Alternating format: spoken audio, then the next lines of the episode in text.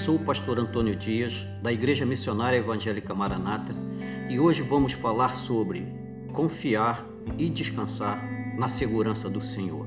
Para esse texto, eu gostaria de utilizar o Salmo de número 4, versículo 8: Em paz me deito e logo pego no sono, porque, Senhor, só tu me fazes repousar seguro. Os pesquisadores dizem que Davi escreveu esse salmo quando ele estava sendo perseguido pelo seu filho Absalão, que desejava matá-lo para poder assumir o trono.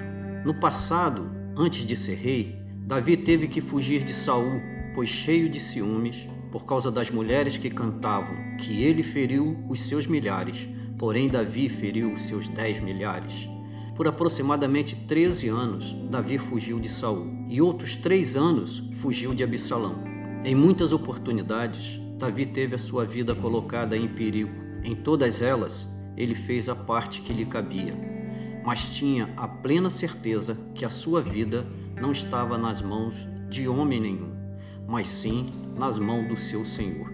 Por isso, independentemente de quem estivesse querendo tirar a sua vida, ele conseguia dormir e descansar, pois, como está escrito no Salmo 121, atribuído também a Davi, que não cochila nem dorme o guarda de Israel.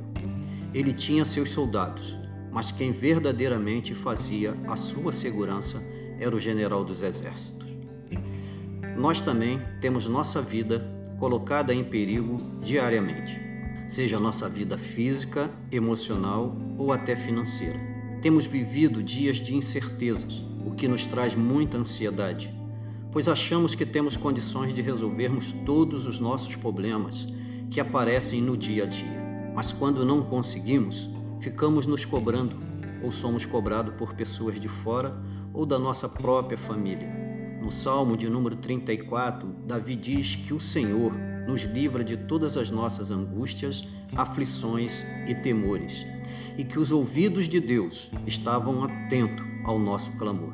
Quero te estimular a fazer como Davi, lutar as suas lutas diárias, pois Deus não nos deu espírito de covardia, mas de poder, de amor e de equilíbrio, como diz 2 Timóteo capítulo 1, versículo 7. Mas que temos certeza de que nem todas as lutas nós conseguiremos êxito. Entraremos em muitas lutas, mas não sairemos vitoriosos.